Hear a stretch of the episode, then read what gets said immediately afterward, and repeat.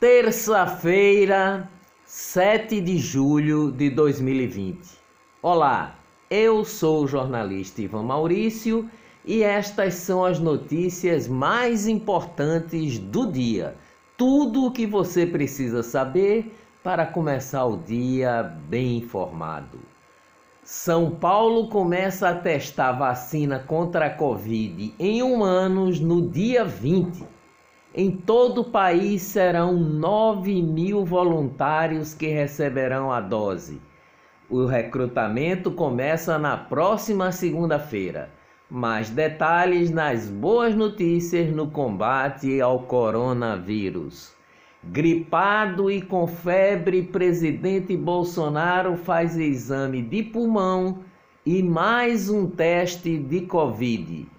O presidente da República, Jair Bolsonaro, está com alguns sintomas de gripe e decidiu ir até o Hospital das Forças Armadas no fim da tarde de ontem para realizar exames. Em nota, a Secretaria Especial de Comunicação Social da Presidência da República confirmou que já havia sido publicado pela imprensa. O presidente Jair Bolsonaro afirma nota realizou teste de Covid-19 em hospital de Brasília. O resultado sairá nesta terça-feira. O presidente apresenta nesse momento, diz a nota, bom estado de saúde e está em sua residência. Em conversa com apoiadores, Bolsonaro, que estava de máscara, evitou a aproximação, mas disse que está tudo bem. Bolsonaro vetou prorrogação de desoneração da folha de pagamento e sanciona programa de corte de salário. Presidente Jair Bolsonaro afirmou ontem ter sancionado a medida provisória 936 que permite a suspensão de contratos e redução de jornadas e salários durante a pandemia do novo coronavírus. A medida ainda não foi publicada no Diário Oficial. Caixa Econômica Federal libera a partir desta terça-feira os saques e transferências da primeira parcela do auxílio emergencial para os aprovados inscritos no aplicativo e site dentro do terceiro lote e que aniversariam em fevereiro um total de 400 mil pessoas. Um novo ciclone extratropical com ventos de até 100 km por hora pode passar pelo sul do país nas próximas 48 horas. O fenômeno ocorre dias após o chamado ciclone bomba, que deixou pelo menos 10 mortos e causou destruição nos estados da região sul. Ministério Público Federal mira suposta compra e venda de quadros das obras de Cândido Portinari pela offshore Dortmund, gerida por Verônica Serra, filha do ex-ministro e atual senador José Serra, do PSDB, e alvo de investigações da Lava Jato sobre lavagem e propina. A transferência teria sido feita pela Hexagon Offshore controlada pelo empresário José Amaro Ramos, acusado de usar contas no exterior para fazer repasses a José Serra. A transação das obras de Cândido Portinari são da ordem de 326 mil euros. Tribunal de Justiça de Pernambuco decidiu ontem dar cinco dias para os gestores do município de Goiânia apresentarem provas de que não cometeram ilicitudes administrativas que justifiquem uma intervenção em Goiânia. O pedido para que um interventor assuma o comando municipal foi feito pelo Procurador-Geral de Justiça Francisco Dirceu de Barros no início de abril. Fundação Joaquim Nabuco quer barrar a construção do atacado dos presentes no bairro do Poço da Panela, vizinho a seu campus Casa Forte.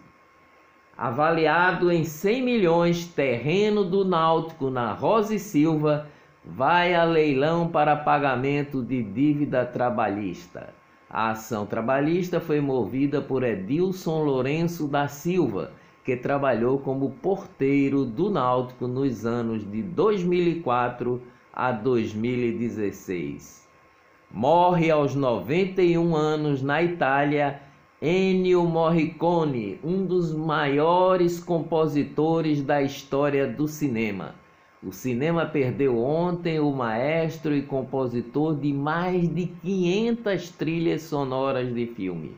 Ele estava internado algum, há alguns dias em uma clínica em Roma após sofrer uma queda e fraturar o fêmur. A situação da economia. Após o enorme tombo de abril, faturamento da indústria cresce 11,4% no mês de maio, revela a Confederação Nacional da Indústria.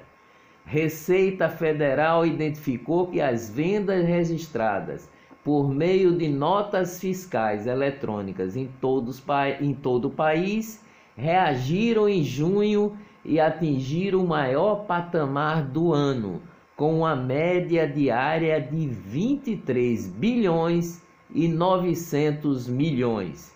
O crescimento chegou a 15,6% na comparação com o mês de maio e a 10,3% em relação ao mesmo mês do ano passado.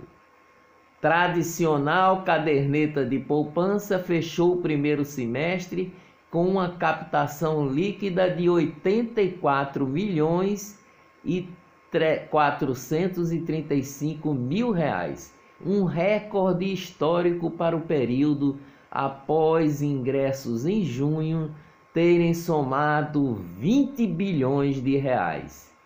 Resultado em junho também foi o maior para o período da série histórica iniciada em 1995, conforme dados divulgados ontem pelo Banco Central. Ibovespa fecha em quase 99 mil pontos, com exterior otimista. O tom positivo veio com a sinalização do governo chinês de estímulos para o mercado acionário e dados que indicam a retomada da atividade econômica global. O caso do menino Miguel. Ministério Público de Contas pede apuração de pagamento de possíveis diárias irregulares a prefeito de Tamandaré, Sérgio Hacker, marido de Sari Corte Real. Dados do Tribunal de Contas de Pernambuco apontam que Sérgio Hacker ganhou diárias de 400 reais para realizar reuniões no Recife, mesmo morando no prédio de onde o menino Miguel caiu e morreu. A mãe do menino, a doméstica Mirtes Renata, e a avó do menino, Marta Santana, trabalhavam como domésticas para a família do gestor, mas eram pagas pela prefeitura de Tamandaré. Em nota à imprensa, Sérgio Hacker, prefeito de Tamandaré, diz que diárias são fundamentadas e comprovadas. Desvios de recursos durante a pandemia um relatório da Gerência de Contas da Capital do Tribunal de Contas do Estado de Pernambuco apontou supostas irregularidades na transparência da Prefeitura do Recife com relação a várias ações emergenciais de combate ao coronavírus. Em todos os hospitais de campanha, são apontados supostas irregularidades na transparência dos gastos, de acordo com o relatório do Tribunal de Contas. A falta de transparência, segundo o Tribunal de Contas de Pernambuco, foi observada no Hospital da Mulher do Recife, na Unidade Pública de Atendimento Especializada UPAE do Arruda na, no hospitais provisórios da Rua da Aurora, dos Coelhos e da Imbiribeira. Deputados, membros da Comissão Especial da Assembleia Legislativa do Rio de Janeiro, que avalia o pedido de, impeachment do governador Wilson Witzel, PSC, decidiram ontem pela retomada do prazo de 10 sessões ordinárias para que a defesa do governador se manifeste. Com isso, o processo de afastamento do governador do Rio de Janeiro seria acelerado e deve ir a plenário em meados de agosto.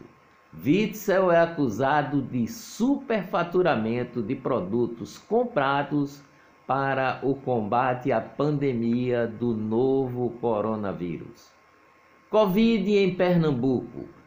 Com mais 513 casos da Covid-19 e 20 mortes, Pernambuco registra 65.642 infectados e 5.163 óbitos.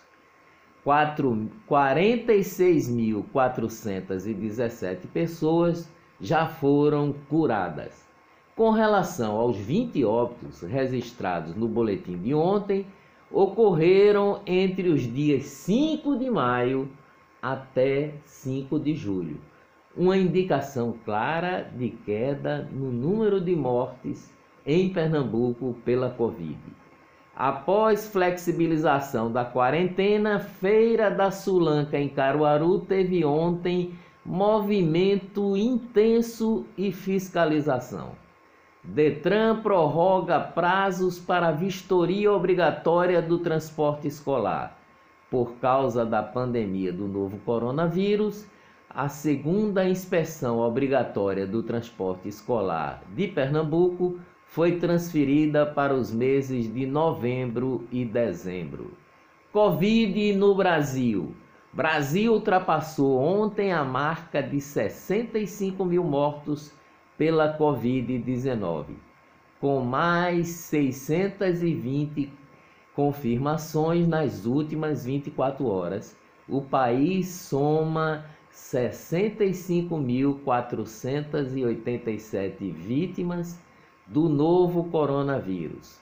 O Ministério da Saúde também notificou 20.229 novos casos.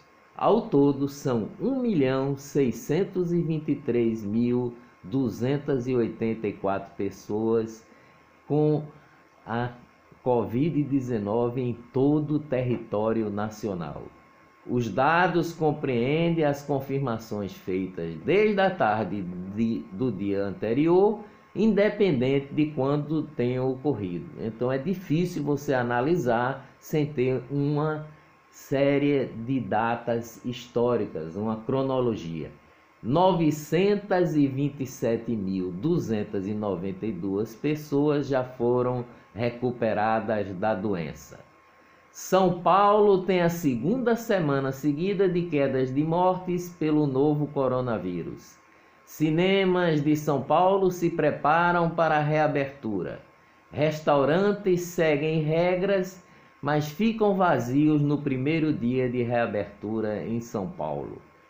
Mulher que apareceu em uma reportagem do Fantástico da Globo ofendendo um fiscal da Prefeitura do Rio de Janeiro durante a ação em um bar na capital do Rio, do Fluminense, foi demitida da empresa em que trabalhava ontem. Prefeito de Manaus, Arthur Vigílio Neto, do PSDB, foi transferido para o Hospital Sírio-Libanês, em São Paulo, ontem para continuar o tratamento contra a Covid-19. Arthur Vigílio estava internado no Hospital Adventista de Manaus desde o dia 29 de junho. De acordo com o boletim médico mais recente, Arthur Vigílio apresenta melhora global do quadro clínico. Cinco partidos políticos apresentaram ao presidente do Tribunal de Justiça do Distrito Federal ontem um mandado de segurança coletivo em que pedem a suspensão do último decreto do governador Ibanês Rocha, do MDB, que permite a reabertura de escolas e comércio. Lojistas de Belo Horizonte, Minas Gerais, cobram plano municipal de reabertura do comércio. Covid no mundo. Flórida e Texas batem novos recordes de Covid. Miami fecha restaurantes e academias de ginásticas após novo surto de Covid-19. Estrangeiros nos Estados Unidos com visto de estudantes matriculados em escolas que terão 100% das aulas online devem deixar o país, diz o governo norte-americano. Outra solução é encontrar escolas com ensino presencial no novo ano letivo que começa entre agosto e setembro. Caso contrário, o aluno estrangeiro pode ser retirado dos Estados Unidos Donald Trump pede retorno às salas de aula. Uruguai exigirá teste de Covid a todos que entrarem no país. Índia ultrapassou a Rússia ao atingir o número de 700 mil casos do novo coronavírus, o terceiro maior do mundo, de acordo com os dados mais recentes e o surto não dá sinais de diminuição na Índia. Sede da Copa, o Catar vira líder mundial de casos per capita de coronavírus. Espanha estima que 5,2% da população contraiu o Covid. Dados sugerem que, apesar de ter sido um dos países mais atingidos pela pandemia, 95% dos espanhóis continuam suscetíveis ao vírus. Uma ampla pesquisa re realizada pela Japan News Network mostrou ontem que 77% dos entrevistados disseram que as Olimpíadas de Tóquio não podem ser realizadas no próximo ano.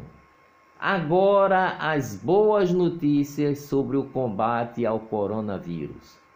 Potencial vacina contra a Covid-19 da chinesa Sinovac começa a etapa final de testes. Sinovac torna-se uma das três empresas a avançar aos estágios finais da corrida para desenvolver uma imunização contra o coronavírus e começará a recrutar voluntários na próxima segunda-feira. A vacina da Sinovac será testada no Brasil em um estudo com 9 mil voluntários liderados pelo Instituto Butantan, vinculado ao governo do estado de São Paulo. A vacina experimental da Covid da AstraZeneca, desenvolvida por pesquisadores da Universidade de Oxford, também está sendo testada no Brasil em estudo eh, liderado pela Universidade Federal de São Paulo. E a da Sinopharm são as únicas outras candidatas da fase 3, o estágio final para o teste da vacina contra a Covid. Pesquisadores do Instituto Vital Brasil, em parceria com a Universidade Federal do Rio de Janeiro, estão desenvolvendo um soro imune para combater o novo coronavírus. O medicamento é produzido a partir do plasma de cavalos, um processo semelhante ao que acontece na produção de soros contra o veneno de animais peçonhentos, e que já é utilizado na produção de soro contra a raiva, doença também causada por um vírus. Dias melhores virão. Até amanhã, bem cedinho.